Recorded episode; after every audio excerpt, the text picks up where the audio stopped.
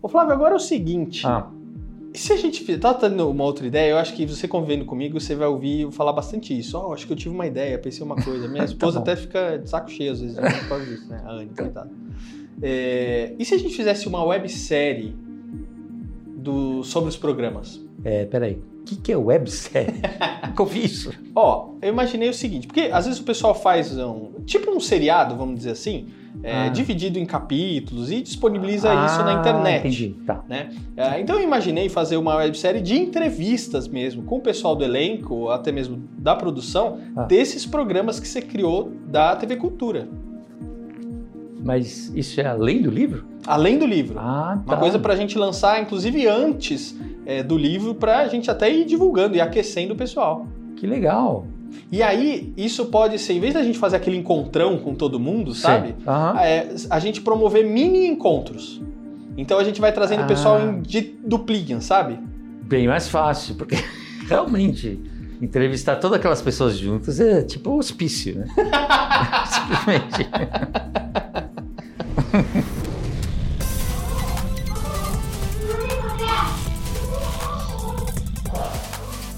E olha, continuando aqui a nossa série. Alô, alô, Planeta Terra chamando. E ó, eu tô com duas pessoas muito especiais. Ó, você achou que a gente só ia conversar com elenco, né? Ah, lê do engano. Mesmo porque não há elenco que salve programa ruim, né? E quem que são os atores se não tiver roteirista, câmera, iluminador, figurinista, é, o pessoal da cenografia, maquiador? O que, que o elenco vai falar se não tiver ali o texto para eles no dia a dia, não é mesmo? Então, hoje eu estou com o Arnaldo Galvão e a Cláudia Dalla Verde. Tudo bom? Tudo bem. Tudo bom?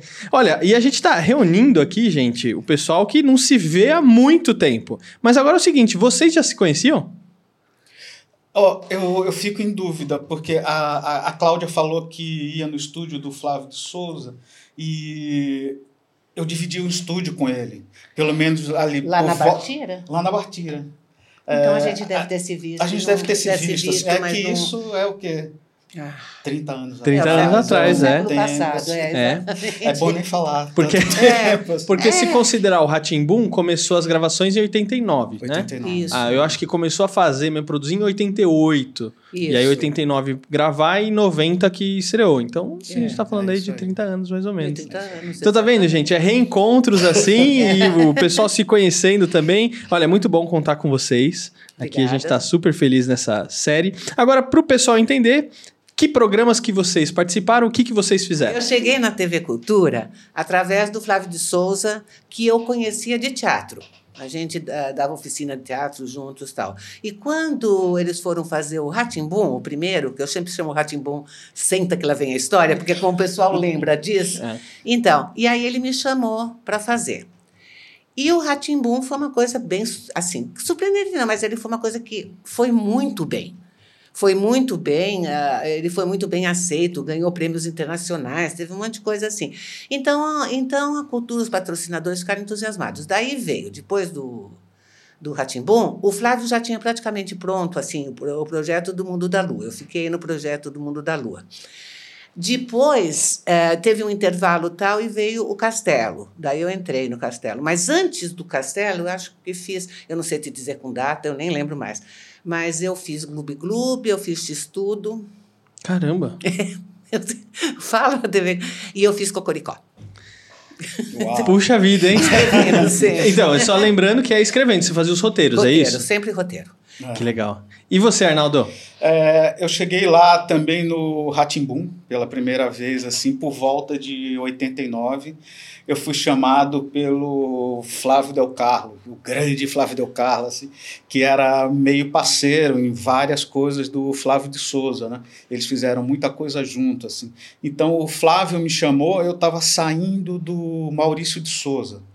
É, eu fiquei três, quatro anos no Maurício de Souza, assim, a gente tinha uma equipe de 250 pessoas lá fazendo animação, só animação, fora eh, quadrinhos era em outro lugar. Então, assim, é- é- era um lugar assim, muito intenso e, e repetindo sempre aquela coisa de. Né? É, aquele universo do Maurício Souza, Mônica, não sei o quê. E aí o Flávio Del Carlo me chamou para fazer o Ratimbum.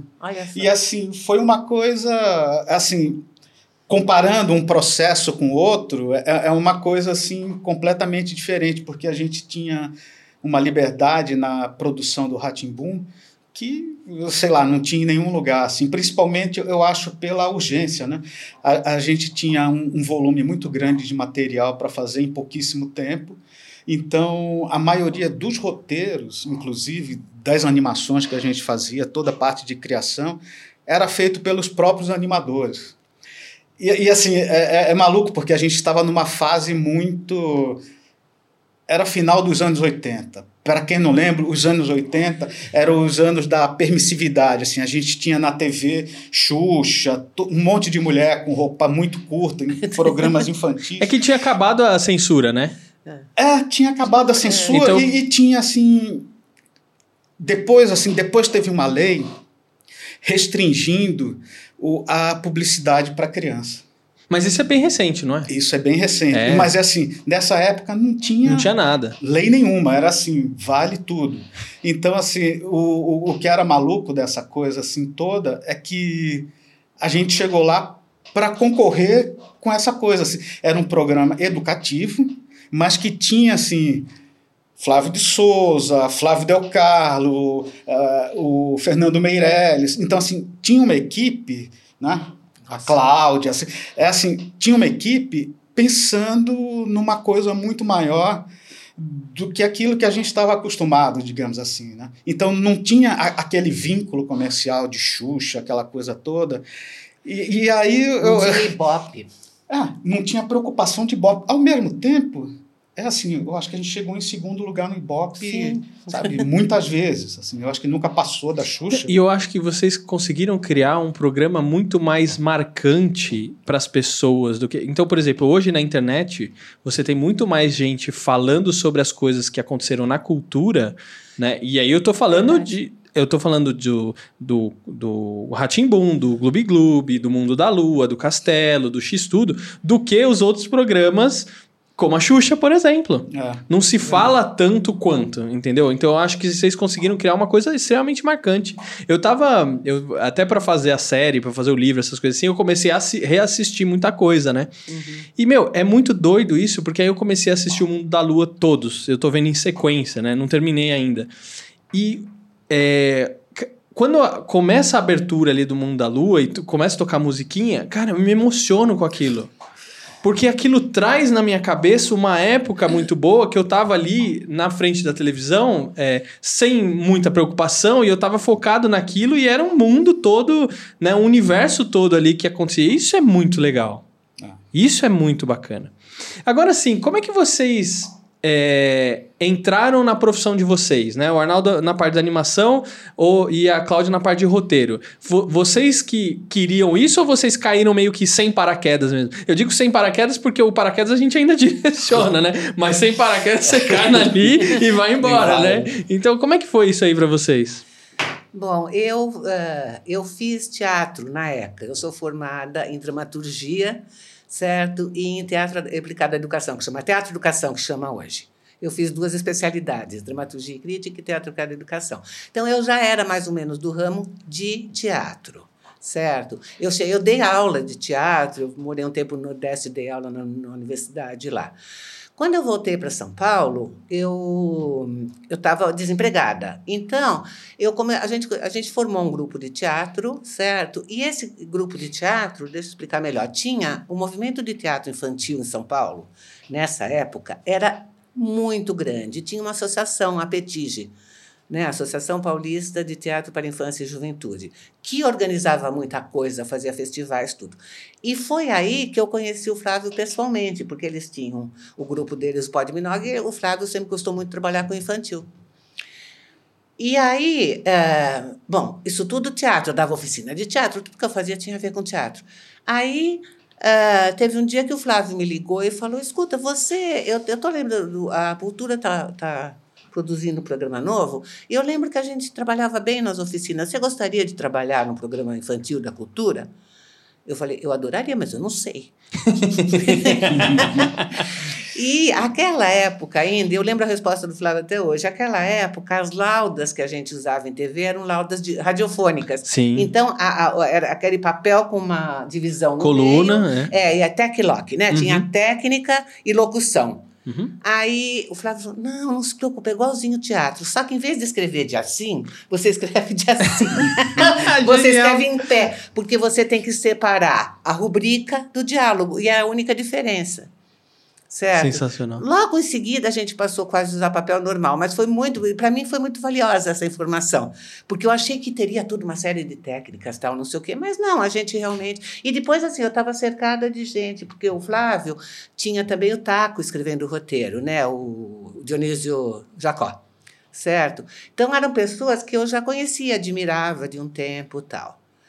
E eh, isso sem contar as pessoas que eram contratadas ma- mais por fora quando a coisa pegou, né? E o Delcardo, que também, o Delcardo, eu sei, lembro que você falou de roteiro, né? Eu lembro que o Delcardo tinha uma animação que era um ovo, uma galinha, era uma animação muito bonitinha, era um ovo, uma galinha, não lembro bem como que era a história. Mas ele me pediu para eu fazer um texto, uma narrativa para aquele caso. Eu fiz três, porque as três davam certo, sabe? Para você encaixar naqueles desenhos. Legal. E isso que eu acho do Ratimbum, era experimental demais. Ninguém falava, não, não pode fazer isso. A gente ia lá, pegava e fazia. Só a pedagoga às vezes dava uns cortes em algumas coisas, né? Não, às vezes não. ah, e as pedagogas, e era muito gozado isso, porque a gente teve uma tragédia no, no Ratimbum, que era pra gente, que era, a, era o quadro da fadinha. Tinha uma fadinha, né? Sentava na beira de um poço e tal. Teve, Tinha- não, teve ela. Então, teve. Certo, que era uma teve. ruivinha tal. sim, Isso, sim, que ela sim. era a garota propaganda da Sim, Grandene, ela fazia sim. melicinha e tal. A menina era boa. E aí, ela, o Flávio, quando criou a personagem, falou que ela falava tudo rimado. E a gente penava para escrever o texto dela todo rimado. Claro. Quando chegava na pedagoga, ela arriscava. assim, Nossa. isso aqui não precisa, isso aqui não precisa. E é muito também a piada, quando você terminava com uma gracinha, ela dizia, não precisa dessa gracinha, é um programa educativo. Até que isso, o Flávio conta sempre, né? O Fernando começou a gravar sem, os que vi, ah, não, é, era dividido. É a assim. rebeldia do Ratimbum. A rebeldia do Ratimbom. Porque eu falei isso, olha, Fernando, cortaram tudo. Ele falou, eu não estou gravando, gravando original. Genial, genial. Não, então, isso que eu falo, e foi muito assim, foi muito livre e solto, né? Ah, se bem eu não estou passando pano, que a pedagogia ajudava, porque de vez em quando a gente voava muito alto, sabe? Então te ajudava a dar um equilíbrio ali. Ajuda porque, a- às vezes, porque a TV Cultura, né? E algumas coisas eh, não podia, tal. Então, eh, por, por questões pedagógicas, e a gente, naquela época, tinha filho pequenininho, a gente estava Uhum. aprendendo ainda a lidar com criança, né? E Mas você. Arnaldo, como é que você chegou na parte da Então, animação? é, Porque você eu- veio do eu- Maurício, eu, eu acho né? que eu vou pegar primeiro esse gancho Claro. da, da pedagoga, porque eu adoro essa história. Assim. A- as pedagogas é, é aquela relação de amor e ódio que você vai criando o tempo todo. Né? E aí, os primeiros roteiros que foram feitos no Ratimbum por, por nossa equipe, assim, eram, digamos assim, muito digamos assim, aquém do, do que poderia ser, né? Então era assim, a gente tinha que falar sobre conceito, cheio e vazio. Aí mostrava um Papai Noel, um um palhacinho. Aí o palhaço enchia uma bexiga, cheio. Aí esvaziava, vazio. Aí, entre nós, assim, aquela coisa de você conversar, você falava assim, olha, tá bobo isso aqui, né? Vamos, vamos colocar uma pimenta, assim. E essa pimenta ia, podia bater lá na, na pedagoga e voltar. Então, o que, que a gente fez, assim? A gente fazia um...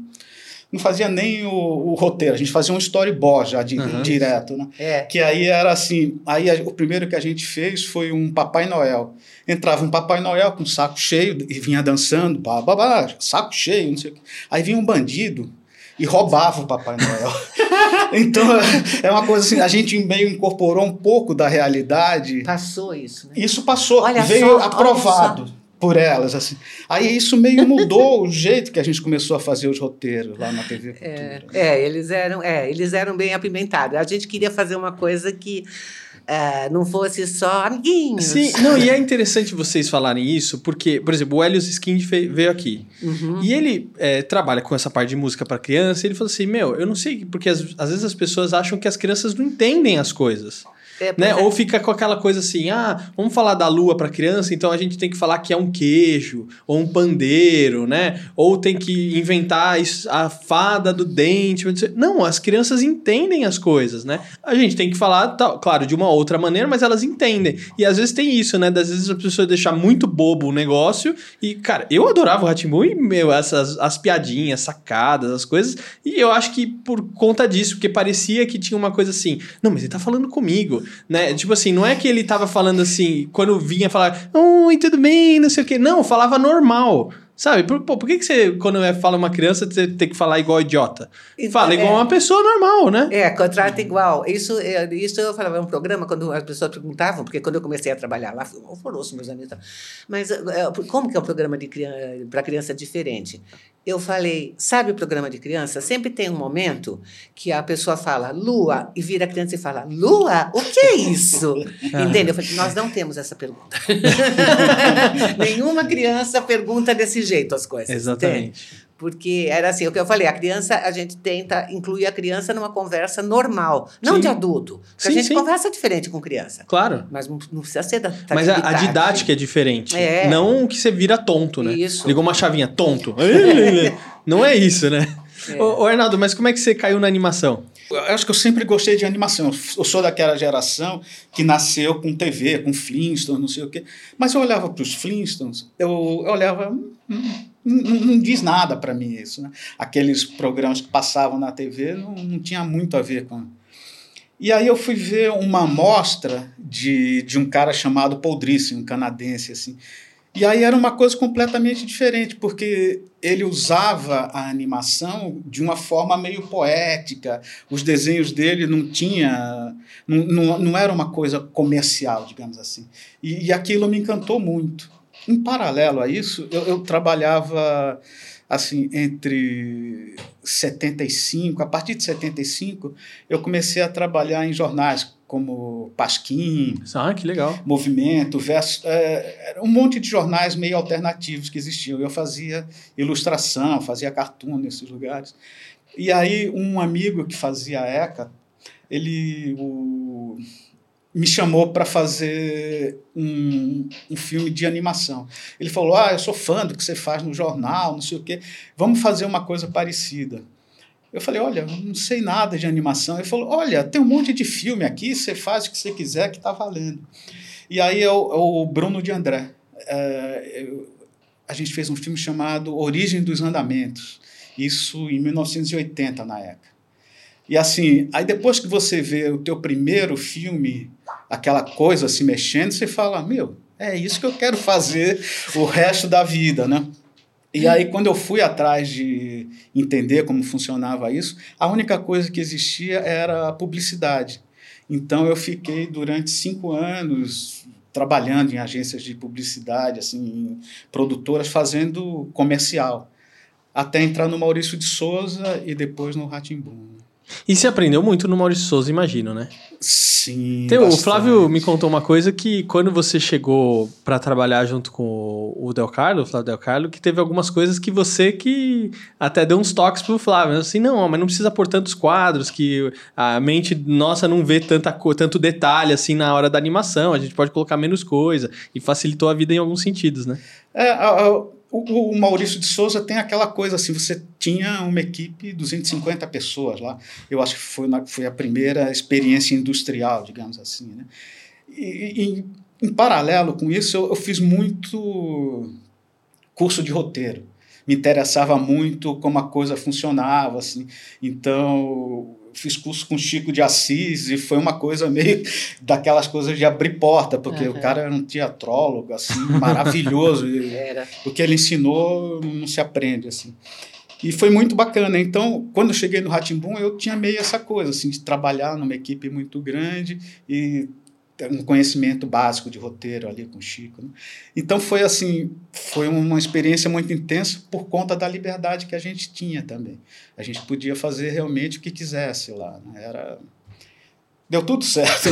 Parece aquelas coisas, né? Você fala assim, meu, como, como que funciona isso? Ah, junta isso com isso com isso, fórmula de bolo E tem umas horas que aquilo explode, outras horas que não, né? O Ratimbum, eu acho que foi isso. E vê- tem que ver o que dá certo, né? Como era, igual vocês estão comentando, era tudo muito experimental, é tipo, ah, vamos ver o que, que vai dar certo e o que, que não vai dar. Mas pra mim, como é, a criança que assistia, pra mim tudo deu certo, então nada deu errado.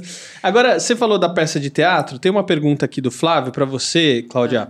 Vamos ver aqui a pergunta dele, deixa eu pôr aqui pra vocês. Bom, antes de mais nada, oi para vocês dois, que eu nunca mais encontrei. Na verdade, a Cláudia eu encontrei uma vez numa rodoviária. Mas o Arnaldo faz muitos anos, a gente até se falou por e-mail, mas eu nunca mais vi. Então, oi. A minha pergunta para a Cláudia é uma coisa que eu já sei a resposta, mas é sempre bom falar desse assunto. Então é o seguinte, eu queria saber se você sofreu algum tipo de discriminação, ou preconceito, ou dificuldade quando você fez teatro para crianças, que é uma coisa que não é muito é, bem vista por outros atores. Então, não, se eu sofri preconceitos por causa de teatro infantil, primeiro é aquela coisa que a gente. Isso, qualquer pessoa que fez teatro infantil ah, no Brasil tem ódio da palavra teatrinho. Ah, vocês fazem teatrinho. Não é que, assim, o fato do teatrinho, se fosse um teatro pequeno, mas é aquela ideia de que tem teatro para gente grande e teatrinho onde vale tudo. E o problema era esse mesmo. O espaço da gente sempre era extremamente limitado, sempre. A, a gente, quando ganhava assim, um, quando a gente ganhava um espaço, quando a gente pleiteava um espaço, a gente tinha direito ao proscênio. Então, a peça, o cenário da, da peça principal, que era a peça da noite do teatro, ela era empurrada e tinha uma tapadeira qualquer, e aí a gente fazia o, a nossa peça na frente dela e tinha que desmontar correndo depois tudo. E tinha uma série de coisas também de, eh, de quando a gente concorria editais também, né? Porque aquela época era muito efervescente tudo isso, então tinha edital para todos os ah, os teatros da prefeitura, todos os teatros da, do estado a gente fazia muito. E tinha uma coisa assim do tratamento das pessoas que faziam teatro adulto e das que faziam teatro infantil, certo? E a gente até usava, todo mundo usava essa frase do Stanisla- Stanislavski, que quando perguntaram para ele como é que a gente, como é que se devia fazer teatro para criança, e ele falou igual ao da adulto, só que melhor. Genial. É, a gente usava essa frase três por dois, toda briga que a gente entrava por causa disso. Então, e era muito assim, né? Eh, Sabe, você fala assim, "Ah, você disse que faz teatro. Teatro infantil não é teatro, Cláudia, sabe? Eu ouvi essa frase. Caraca. É muito bonitinho, é muito bonitinho, sabe? Vocês fazem muito direitinho, mas não é. E essa, isso do teatro infantil que a Petit ajudou muito a, a não a, exatamente a tirar o preconceito, mas a colocar a gente numa posição de grupo, de gente mais forte e tudo. E, e depois, com, co- quando começaram a vir as peças estrangeiras, mesmo Bob Esponja, aquelas coisas todos super-heróis, certo? Aí realmente tem pouco espaço para o teatro infantil atualmente. Eu não acompanhei mais, mas eu converso às vezes com as pessoas, né? Porque teve um boom naquela época, certo? O próprio grupo do Flávio, nosso grupo ia bem de vez em quando, o Vladimir Capella, o Ilo Krugli, toda essa gente, eles eram certo, eles conseguiram se impor bastante, conseguiram teatros inteiros, tudo. Tá? Mas a gente até chegou a fazer um movimento, teatro, como é que era? Teatro sem censura, que a gente achava, eu não acho mais isso, mas na época eu montei uma oficina inteira sobre isso, que o teatro podia ser para qualquer pessoa, tá? sem adaptações. E era um conceito muito, eu acho que era um conceito muito, eu não vou dizer usado, estabanado, porque na verdade, dependendo do público, você tem sim que fazer mudanças, mas era a ideia que o Arnaldo falou agora há pouco, de que criança não é assim, ai, vamos brincar de roda, sabe? Imbecil. Não, assim, certo? Se disso. você conta uma história interessante para a criança, e não é, não era a gente, a Maria Clara Machado sabia disso muito bem, entende? Nós temos uma tradição de teatro infantil no Brasil de boa qualidade. E demorou muito para que isso fosse reconhecido, e mesmo agora acho que não é tão reconhecido assim, sabe?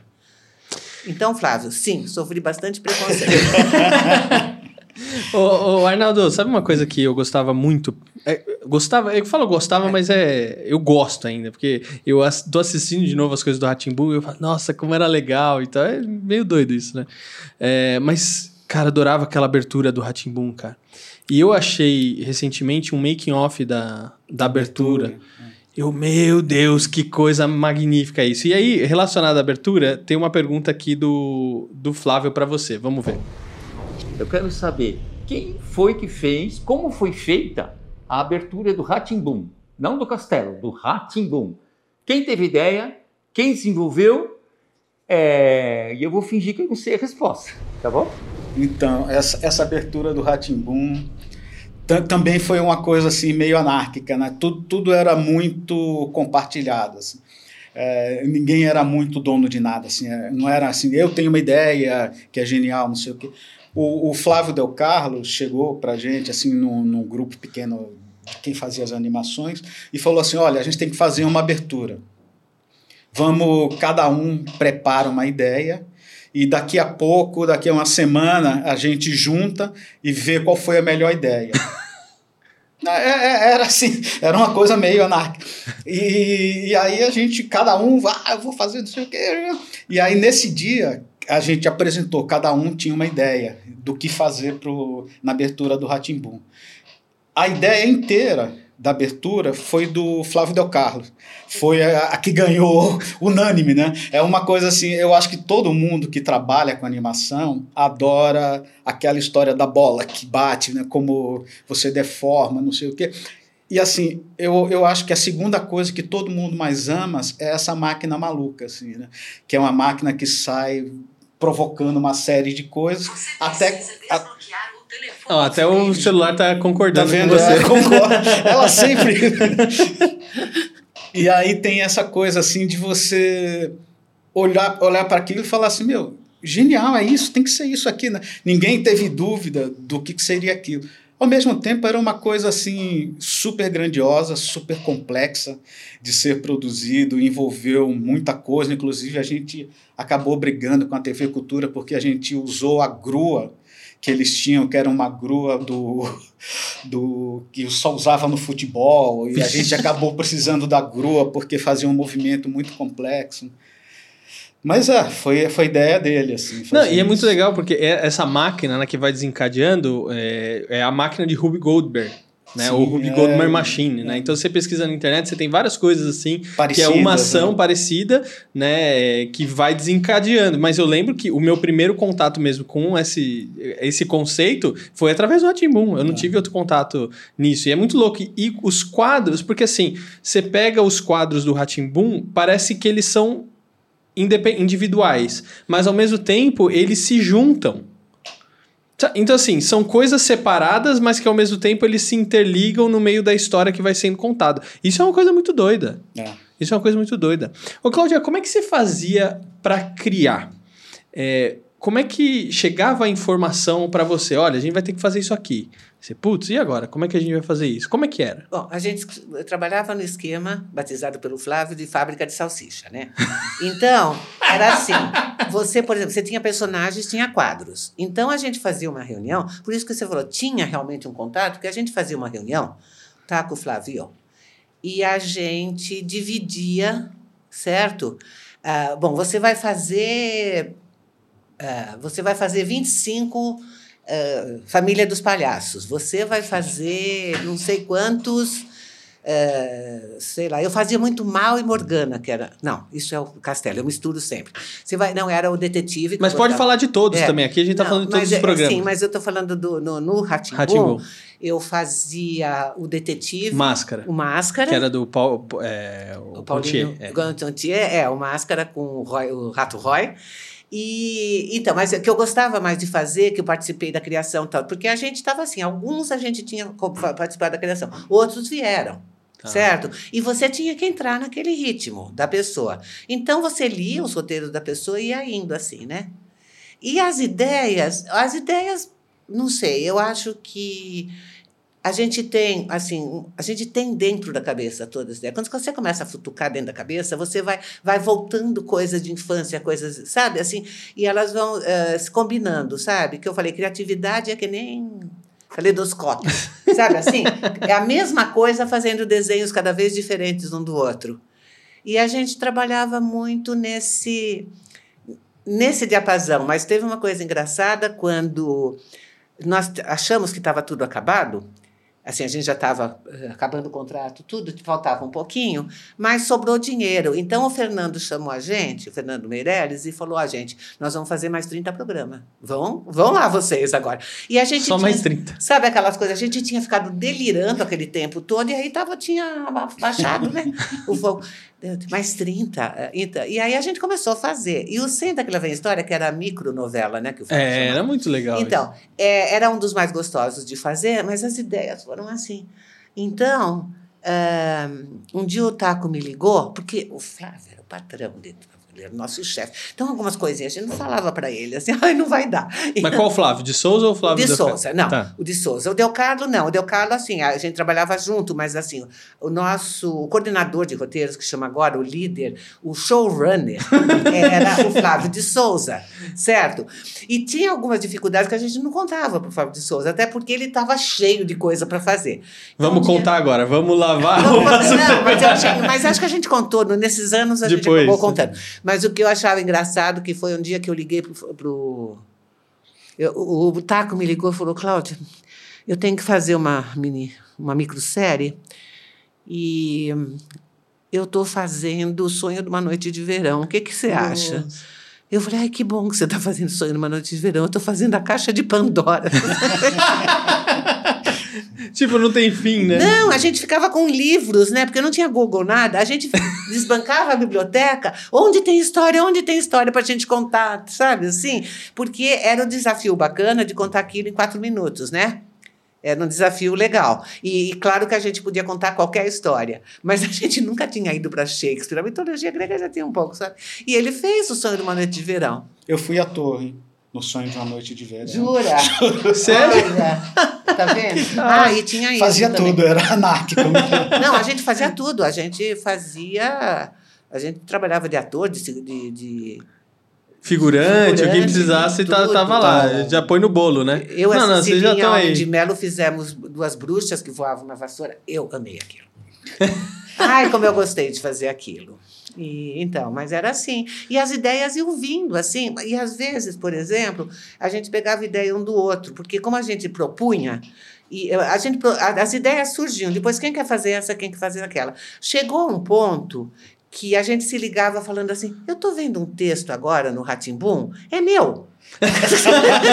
a gente não fazia ideia, mas quem tinha escrito o quê? Ah, Porque foi ficando um coisa. amálgama, sabe? Assim, a gente adotou, o vocabulário foi ficando harmonioso, tudo.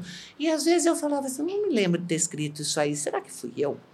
Que legal. Então, e era interessante mesmo, porque Que legal, que legal. Como é que chegava isso do roteiro pra vocês, Arnaldo? A, a parte de animação, chegava roteiro ou não? Não, Vocês que- chegava, não chegava roteiro. Assim. Então vocês que Porque tinham que criar. pela urgência, assim, tinha uma, uma quantidade muito grande de quadros, né? Como a Cláudia já descreveu. Assim. Que normalmente os quadros animados era aquele para a direita. A direita era esse. Tinha um geralmente, é longe, geralmente longe. isso, era Ou tinha um que tinha uma isso. lupa que ficava andando assim, procurando uma setinha. É, era a, a- a gente fez de todas essas coisas assim, que é perto, longe, entre, uma série de o coisas. avião com cores. O avião com cores, assim. E aí muita coisa avião. que a gente fez também foi abertura. O Senta que lá vem história, a gente fez as aberturas. Não, aquela abertura Então muito tem um monte de coisa assim que a, a gente meio misturou junto. Tem tinha aquele da pirâmide também que abria e sim. o olhar A esfinge. a esfinge, né? Do Norival. É.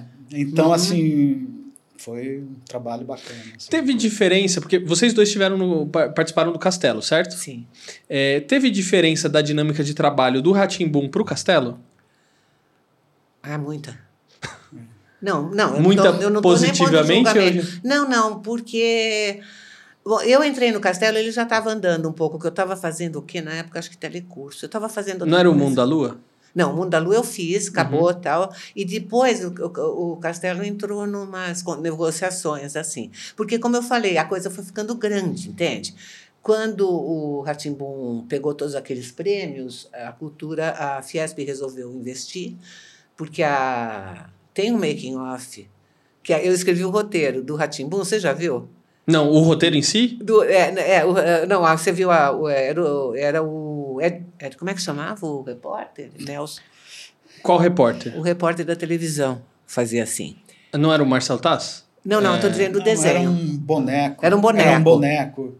Feito pelo Tinha- Ricardo Dantas. Isso, não- tinha. Nossa, eu não lembro isso. Mas é um quadro dentro do castelo? Dentro do castelo, o, jornal, o telejornal que a menininha ligava. Não, esse é no Ratimbum. É, ah, não, você está falando do Castelo, a é, diferença. Que, que tinha o, A- o, Ari, o Ari Nelson. O que Ari aí, Nelson. Tinha, aí tinha a equipe da Cacilda, a Isso, Darlene, isso, o Zé, isso. que era o Vande. Sim, Isso. sim, sim. Não, mas vamos voltar para a pergunta.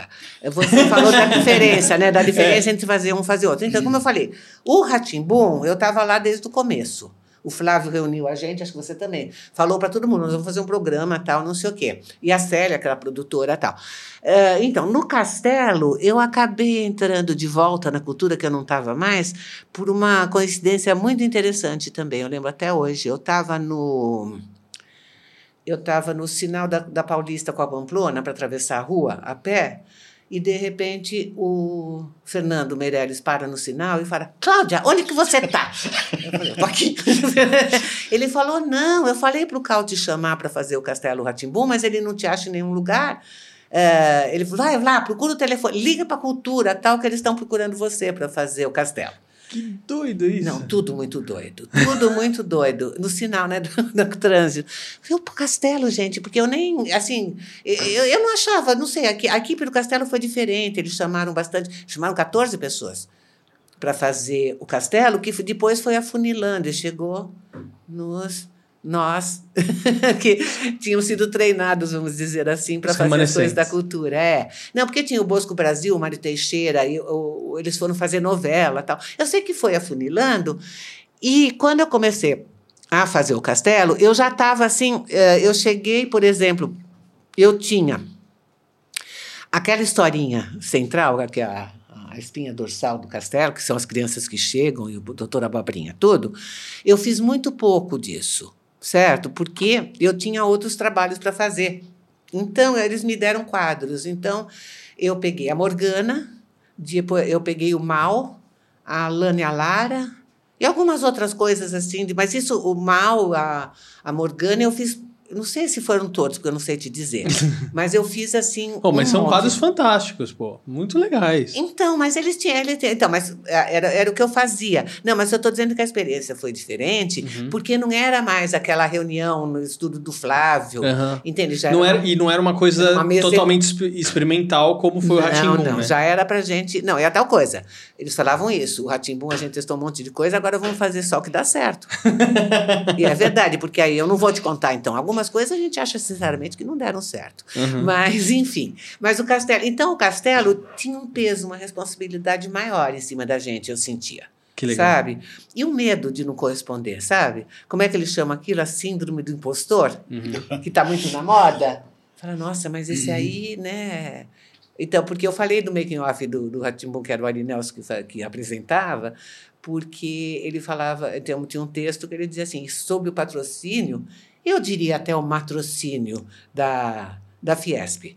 É, porque eu lembro que o, o Ratimbun ganhou um milhão de dólares. O Castelo, eu nem sei quantos milhões de dólares eles deram para fazer. Certo?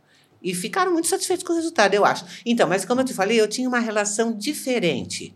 Certo? Eu tinha pouco contato com o Flávio, era a Ana Mulaete mais que coordenava as coisas, e era uma mesona na TV Cultura, as coisas eram mais formais. Você sentiu isso também? É, para mim foi um pouco diferente. Eu, eu trabalhei no, no Ratimbum e essa coisa muito muito quente, muito aconchegante, aquela, aquele caos afetivo assim que tinha, e era muito bacana. E aí a gente tinha uma equipe de 10 pessoas na parte de animação. É. Na sequência, a gente fez o Gloob Gloob. E aí a equipe foi reduzida pela metade. A gente fez o Gloob Gloob e a ideia era que na sequência faria o Castelo Ratimbum. Mas aí eu acho que a negociação demorou muito e assim, tipo numa véspera de Natal, a gente foi mandado embora, todo mundo foi mandado embora. A cultura Que tinha essa Parecia, mania de... pare- Que agradável. parecia, parecia aquela coisa da, da caixa de fósforo, assim. E a gente foi mandado embora, e, e para a gente foi ótimo, porque a, a- a gente fez uma produtora de animação, a, a gente tinha ganhado os três, assim, o Flávio Del Carlo, o Ricardo Dantas e eu, nós tínhamos ganhado um, um edital para fazer curta-metragem, então a gente começou, a gente estava feliz com, com aquela, aquele novo rumo da Ou nossa seja, sem vida. trabalho vocês não ficaram, né? A gente não ficou sem trabalho. O Fernando Meirelles abriu muita porta para a gente, assim, para produção de publicidade. Então, assim, a gente realmente estava com muito trabalho. E, assim, depois de um tempo, aí a gente foi chamado pela TV Cultura, mas, assim, a gente já tinha uma produtora funcionando. Então, o trabalho que a gente fez não era mais dentro da TV Cultura.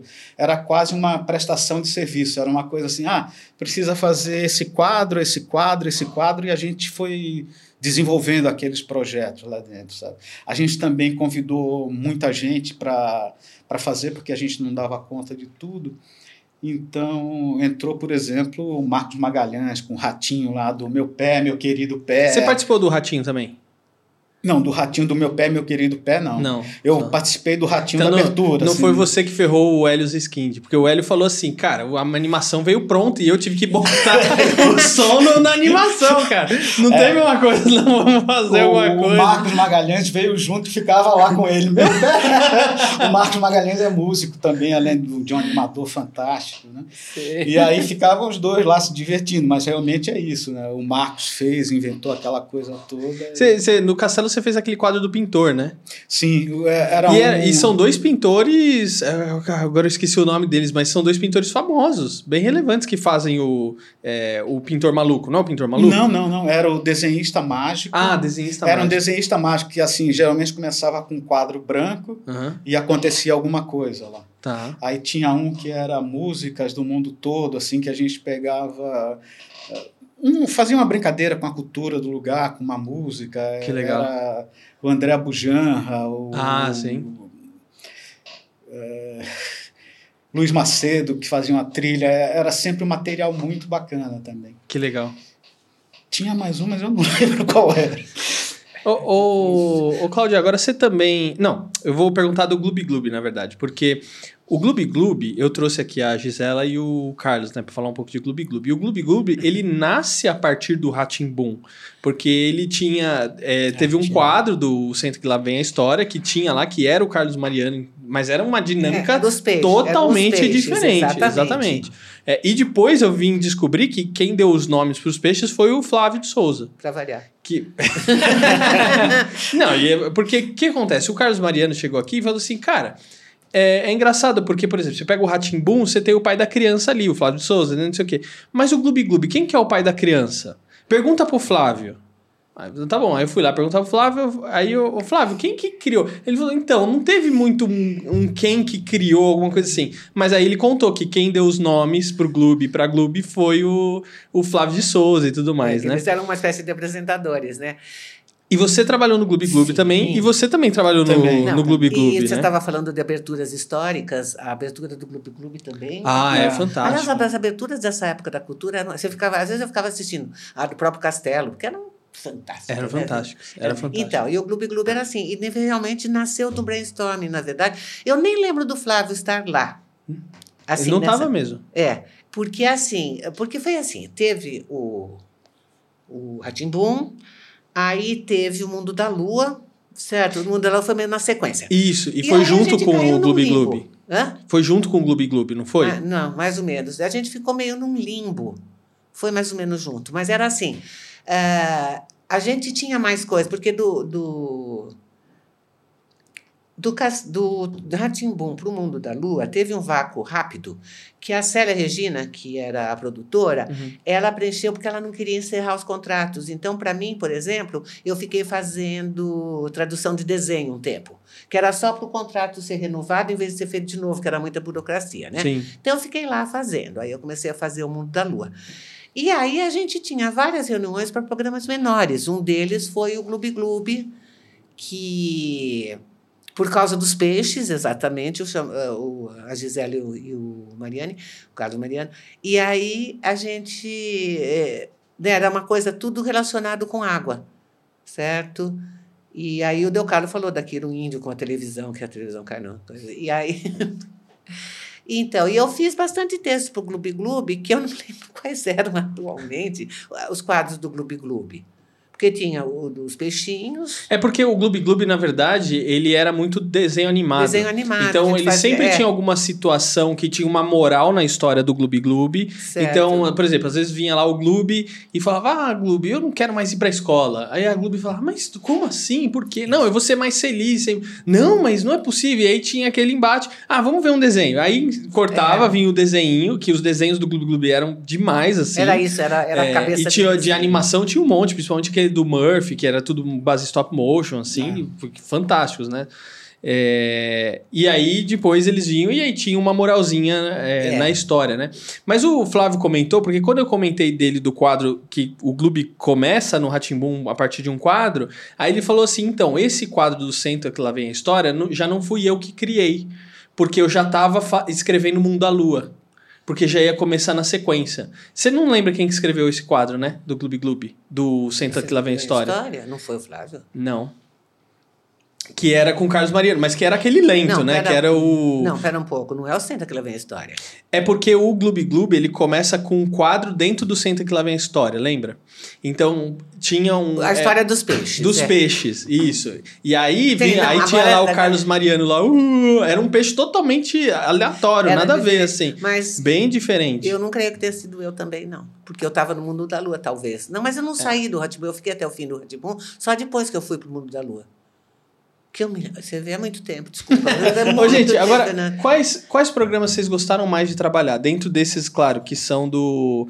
é, com, com da participação do Flávio, né? Ratimbum, no caso você teve o Mundo da Lua, ou Castelo Ratimbum? Tem algum preferido de vocês? Ah, para mim o, o Ratimbum, o primeiro. É. Ele é, para mim foi um marco assim de tudo, assim, sabe? De tudo que eu, eu- hoje em dia eu tô eu já tô batalhando já faz um tempo, agora eu ganhei o edital para contar a história do Ratimbum. Que legal. Eu acho que é, é um, é um- programa que marcou época, assim, e tudo que veio depois, assim, assim tudo que veio antes parecia que estava sendo preparado para chegar no Ratimbum. E tudo que veio depois parece meio uma decorrência do Ratimbum. Então eu acho que ele realmente é um programa que vale a pena a gente colocar um foco, assim, a gente colocar um foco no Brasil que estava saindo aquele período de direta já eu- tem, tem muita coisa assim acontecendo naquela época e, e eu acho que o Ratimbu é meio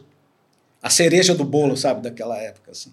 Eu acho que vale a pena esse olhar sobre ele. É o meu programa favorito. assim. E pra você, Cláudio? Também, porque o Ratimbum, assim, por outros motivos. Porque eu tenho uma ligação muito forte com o mundo da lua.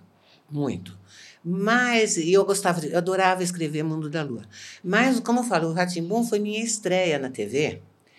E, e eu foi uma estreia, como eu falei, uma porta de entrada muito, né? Porque tinha os dois Flávios, né? O Del Carlo de Souza, e o Fernando Meirelles. Ele não era o Fernando Meirelles de hoje, certo? Claro. Mas ele era um diretor muito incrível. E eu lembrei, a gente era. Eu era. época, Eu não sei como eu me suportava, eu era muito bocuda. E a gente criticava, criticava a direção do Fernando. E o Fernando falou que queria fazer um programa infantil, infantil para aprender mesmo, né? Mas, o, então, e o Ratimbom, como foi uma coisa que eu falei, eu fui enganada. Eu pensei que escrever roteiro fosse aquela festa sempre. Senta todo mundo, escreve, sabe? De vez em quando tem uma briga, para, não sei o quê. E daí, como foi também o que iniciou minha carreira de roteirista, me sustentou durante muitos e muitos anos, até como professora, né? Porque daí eu virei professora de roteiro para rádio e TV, e eu fiz um mestrado em cinema e agora dou roteiro de cinema também. Certo? Então eu fui indo para esse lado. E então foi uma coisa assim, foi realmente uma porta, um portal, eu diria mais, né?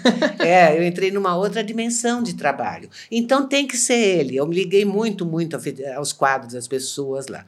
Depois foi indo. Como eu digo para você, o castelo, eh, eu não fazia ideia assim de como o castelo ia ficar. Ninguém tinha, eu não. acho. Mas quando eu vi o primeiro, eu falei, nossa, quase que eu falo um palavrão. Meu Deus, que coisa que é esse programa, sabe? Mas, como eu falei, a, a minha ligação não era tão profunda quanto eu tinha. Por causa da turminha pequenininha também, do Ratimbom.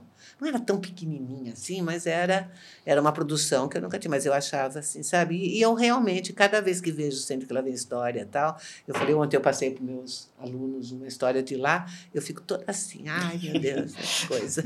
Não, mas você sabe que você falou, né, que ah, na época o Fernando Meirelles não era o Fernando Meirelles, né? De mas hoje, ali saiu uma leva do, do pessoal, tanto os profissionais que trabalhavam atrás das câmeras, como, como o próprio elenco. É. Eu acho que na época o Ratimbu, os mais famosos ali era o Carlos Moreno, que já estava fazendo a campanha para Bombril desde 79, é, e o Ricardo Corte Real, que fazia o 00 junto com o Luiz Henrique o Mamo Brusqueta no, no Aham. quadro também. Eu acho que eles eram os mais famosos do, do, do. Ratimbum ali. Ali, depois daquilo lá, e sim, o pessoal E- é. começou a tomar mais notoriedade, né? É, realmente. Tinha muita gente de teatro, né? A Lili Fonseca, tal, que era de cinema também, não sei o que que ela fazia. A Lili fazia a repórter, não, Repórter. a repórter. A repórter. Era a Cacilda. A Cacilda, isso, a Cacilda. Ela tinha umas roupas incríveis. Então, é, é, Aliás, toda a direção de arte é incrível, né? É isso de lindo, todos, é né? lindo. Isso É. de todos. E que marcou muito ainda, inclusive. Agora, pra gente fechar o nosso bate-papo, que tá fantástico, eu sempre, pra falar de Ratimbum, Castelo, Mundo da Lua, Gloob Gloob, vixe, eu adoro, né? E se deixar, a gente fica cinco horas aqui conversando. Mas qual que era o principal desafio naquela época pra ser animador ou pra ser roteirista que às vezes vocês não têm hoje esse desafio mais? Ou uma dificuldade, enfim. Nossa. é-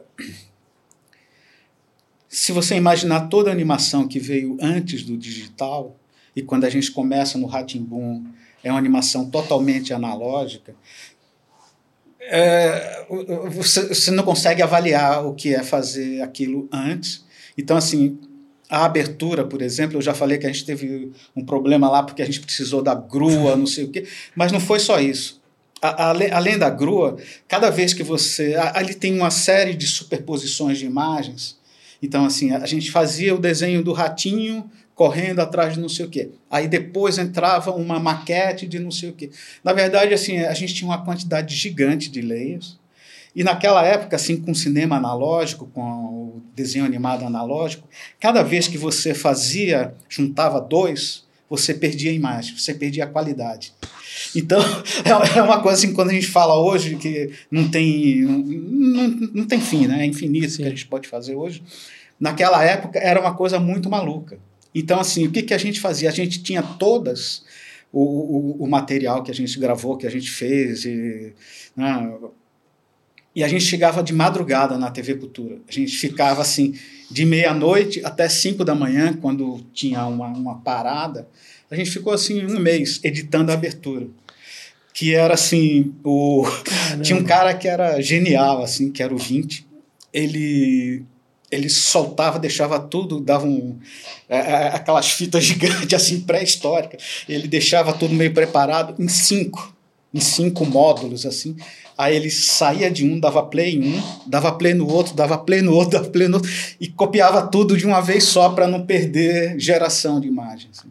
Então, assim, pode ser uma coisa meio maluca, tá contando tudo isso, assim, mas é o Fernando Meirelles tem uma coisa assim muito conhecida que o primeiro computador ele entrou carregando e foi o computador onde a gente começou a fazer uma série de animações lá dentro da TV Cultura é, foi esse começo da, do, da animação digital também foi lá no Ratimbun, né? Então tem muita coisa que já no final do Ratimbun que tem muita coisa que a gente usava softwares muito primitivos, assim, tips, topas, não sei o quê, para fazer umas coisas lá.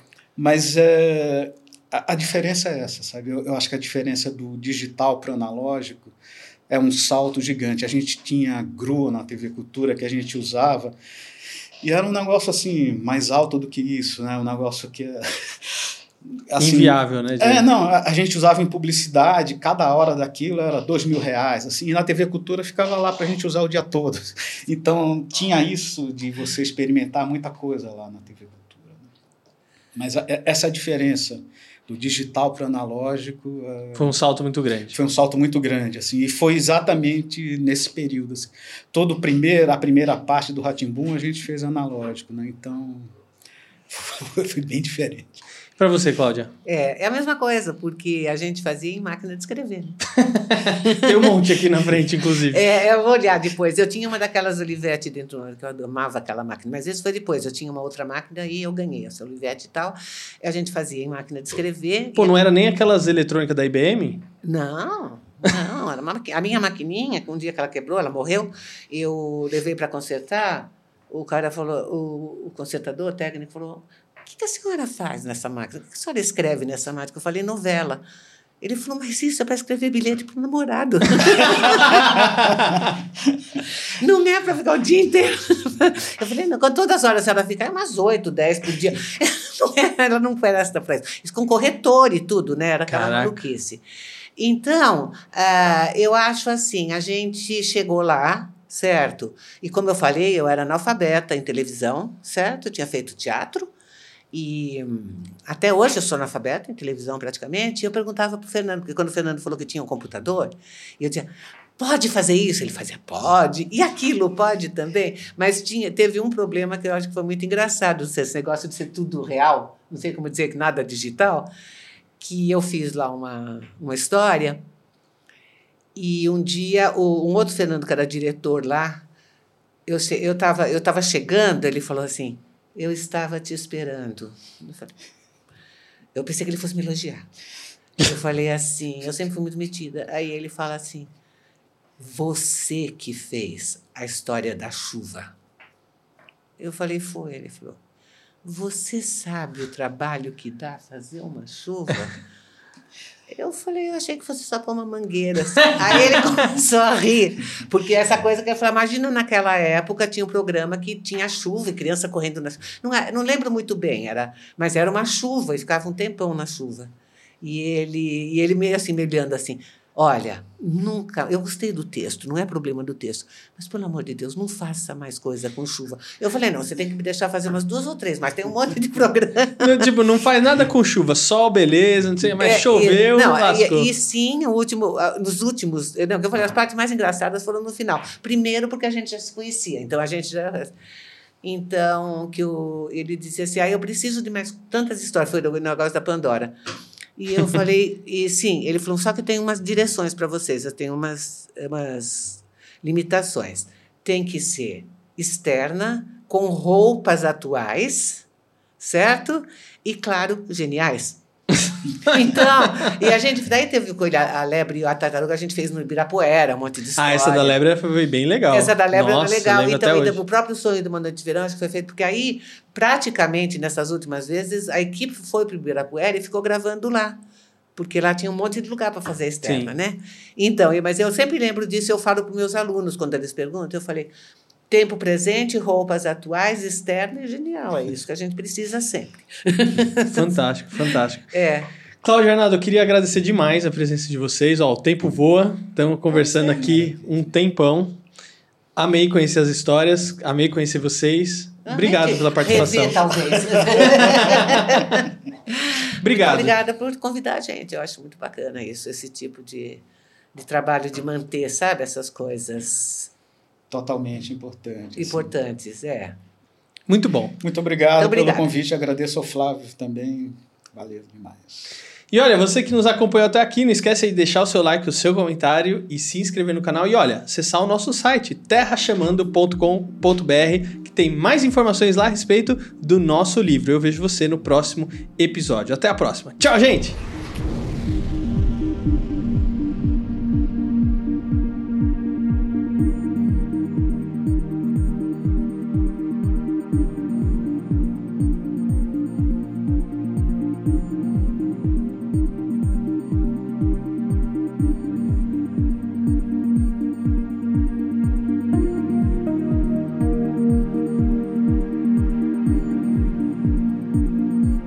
Flávio, agora é o seguinte, e se a gente tentar promover nessa websérie um encontro, eu tô pensando aqui no, nas figuras né, que podem vir, ah. mas pensei em fazer um encontro entre o Euclides e o Máscara, né? Ou seja, o Carlos Moreno e o Paulo Contier, faziam ali no Ratimbum. O que, que você acha? Olha, eu acho muito bom. Eu só acho que, não sei se você vai achar o Paulo Contier, porque eu nunca mais ouvi falar nele. Se bem que o fato de eu nunca ter ouvido não quer dizer que ele sumiu, que ele viajou, sei lá para onde. É, tenta, né? É, vamos tentar. Eu vou tentar ver se eu, se eu descubro por onde ele anda. Eu acho que isso é um trabalho para um detetive. Quem sabe um detetive igual o Máscara resolver. Sim.